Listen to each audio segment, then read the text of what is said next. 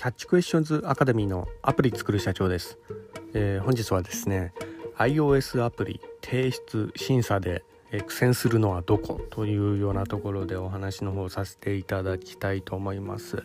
えー、今回はですね iPhone アプリの審査に関するお話となります、えー、私のこちらの番組の方ではですね主に自作アプリを世界で売るための戦略というようなところで、えー、YouTube を中心に配信させていただいております。YouTube の方はですね iPhone アプリの作り方ラズベリーパイによるリモートサーバーの構築方法仮想通貨のマイニングなどちょっと専門的なお話などもさせていただいておりますがえこういったお話がお好みというような方いらっしゃいましたら YouTube の説明欄の方ですね。えそちらに番組リスト別に URL 貼ってありますのでこちらからもぜひよろしくお願いいたします。キャッチクエスチョンズまたはアプリ作る社長で YouTube 検索していただくと出てくるかと思います。では。えー、本題の iOS アプリ提出審査で苦戦するのはどこというようなところで、えー、ちょうどですねまあ私、まあ、の最近また新しく iOS アプリをこう作っておりましてでこちらはあの App Store でリリースをこう狙って、まあ、日々こう頑張ってるところもあるんですが、まあ、このアプリというのもですね NFT 関連の、えー、アプリ仮想通貨の NFT ですね、まあ、それに関するアプリをこう作ってているんですが、まあ、これ無事通るかちょっとね、まあ、微妙なところもありまして、まあ、ちょうど先ほどなんですけど審査リジェクト食らいましたんでね、まあ、リジェクトはねよく食らうんであの慣れっこではあるんですけど、まあ、あの無事にね審査通過しましたらまた、えー、ご報告させていただきたいと思います。まあ、あのとにかくね、えー、このまあ、ケース、えー、にしてもこのケース以外にしてもですね私がこれまで、えー、iOS アプリ、えー、かれこれ20個、うん、30個ぐらいかな、えー、あのリリースしてきたあの経験はあるんですけど、えーまあ、あの今現在もですね App Store にあの、えー、掲載されてるような類の、えー、アプリもあるんですが、まあ、あのそれも含めて、えー、経験してきた、あの、まあ、提出審査で苦戦したところですね、えー、それについてお話の方させていただきたいと思います。まあ、とにかくね、あの、 Apple のね、え審査のこの手続きっていうのがね、そもそも結構しんどいんですよね。まあ、登録作業とか、え、結構大変なんで、初めてね、えー、iOS App Store の方にあの自作アプリリリースしたいみたいなそんなようなあのこと考えてる方ね。あのズバリ言うとアプリ作るより、えー、この登録手続きの方が結構めんどくさかったりするんでね全部英語だったりするんでね、えー、この辺はちょっと気をつけていただければと思います。まあしかもねあのカスタマーサポートとかがもうほぼ当てにならないですよこれね。あのえー、まあ、アップルのね、あの iPhone に関して、あのカスタマーサポートにこう電話しても、まあ、大概ね、あの、求める答え返ってこないみたいな、そんなようなとこありますけど、まあ、とにかくね、あの、iOS アプリ開発に関するカスタマーサポートとかもほぼ役に立たないと思うんで、ほぼ自力解決しかないような、えそんなようなとこですよね。まあ、そもそもね、あの、アップルのね、カスタマーサポートって、まあ、基本、結構たらい回しにされた挙句一番最後に紹介されるのがねなんかあの意味不明な英語のページの英語のなんかね Q&A のページみたいなの紹介されて終わりみたいなそんなの結構多いんですけど、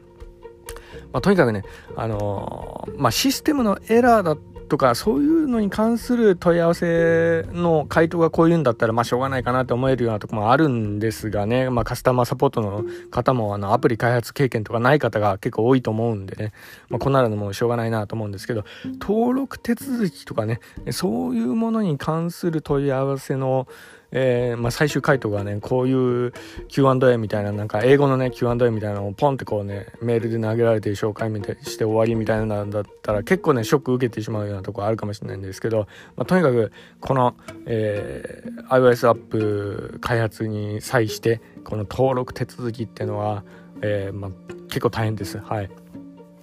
で、えーまあ、ついでなんであのじゃあどういう情報を参照にしたらいいのかっていうようなところもあの付け足しさせていただきますと基本ね、えー、こういったあの、まあ、登録手続きあのシステムエラーとか、まあ、そういうのもそうですけど、えー、Apple のオフィシャルサイトのページに書いてある情報ってほとんど役に立ちません。はい。あの、私もですね、このそのね、Apple オフィシャルサイトの Q&A みたいなのを見て、こう解決したことって、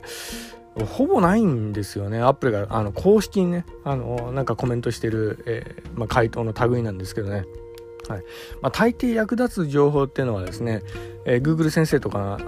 が教えてくれるあの例えば Stack Overflow とかそういうので、えー、同じような悩みを抱えている開開発者がですね、まあのまあ、よくねあの悲痛の声でこう投稿してきたりしてるようなコメントとかあったりするんですけど、まあ、そういうのの類が本当役に立ちますね。はい、まあ、それにもうあの何万回と救われたかっていうそんなような、えー、感じですね。はい。アップルの正式なコメントはあのほぼね何書いてるか分かんないようなね、えー、なんかあの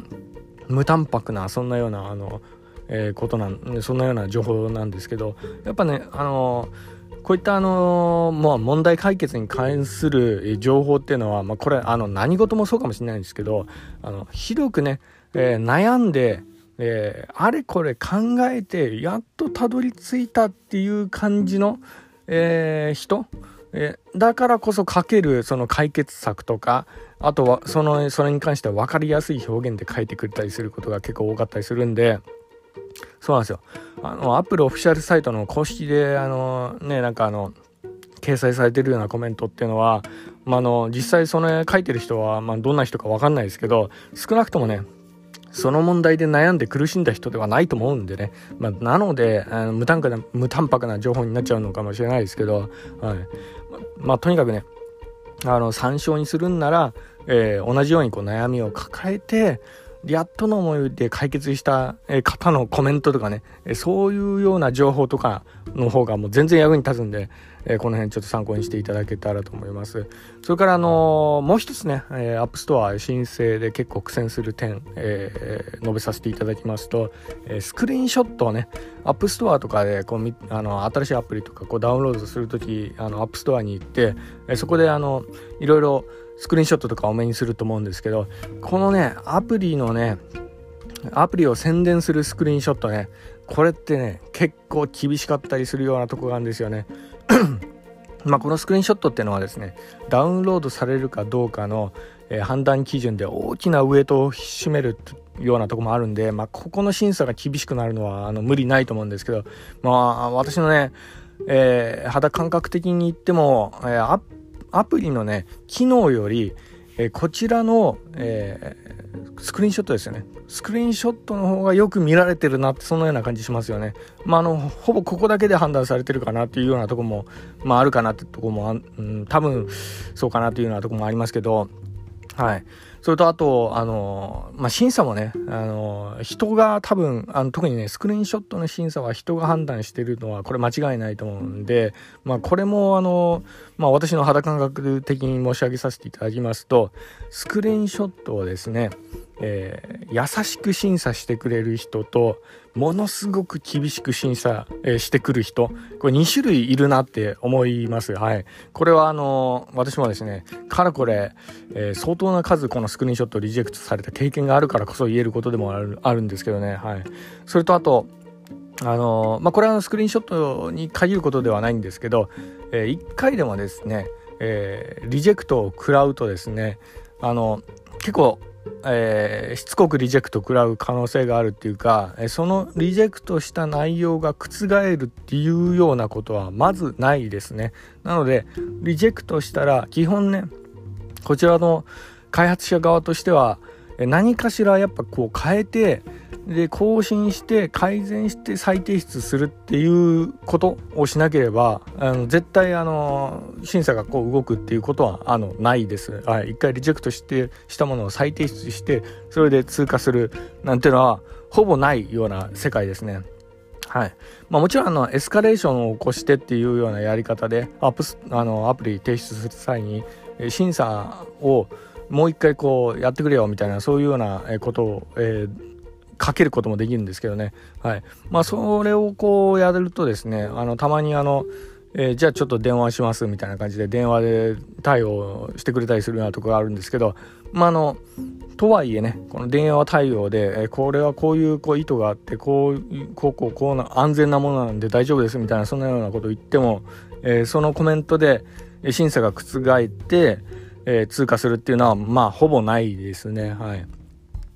で、このね、あの、電話対応の時は、あの、こう、よく気をつけなきゃいけないところとしてはですね、あの、まあ、あの、電話してくる方は、あの、代理人の方で、あの、審査してる方ではないんで、まあ、仲介屋さんみたいな、そんなような感じなんですよね。で、日本人であれば、日本語がこう喋れるバイリンガルの方が、あの、よくこう、電話とかしてくれたりするようなとこがあるんですけど、まあ、あの、この時にね結構大切なのは、えー、まあ、代理人なんでねその方となんかね口論したりだとか、えー、このアプリはもう絶対大丈夫ですか？みたいなそんなような感じでこう言っても全くこうねあの受け付けてくれないようなところがあるんで、まあ、その電話対応になった時はですね素直に代理人がこう言ってることを受け止めてで、あ、すいませんでした、みたいな感じで、なるべくあの、高青年をアピールした方がいいですね。あの、あこれもね、私のあの、まあ、あの、肌感覚的な、あの、えー、ことになるんですけど、電話対応してくるときって、結構あの、開発者の人柄を判断されているなっていうようなところ、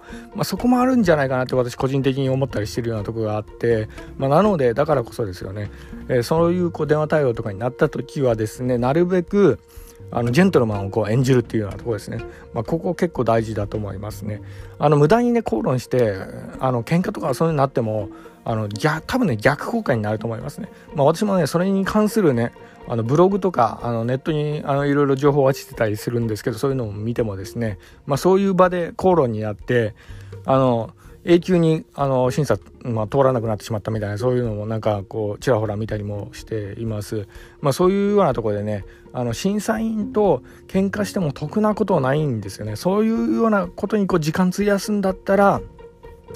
あの再度ねあのアプリとかあのスクリーンショットなりそういうのを改善してもう一回こう提出するっていうことをえ繰り返していった方があの絶対あの効率的だと思うんでだから一つのこういったミスってなんかリジェクト食らった場合は何かしら改善を加えて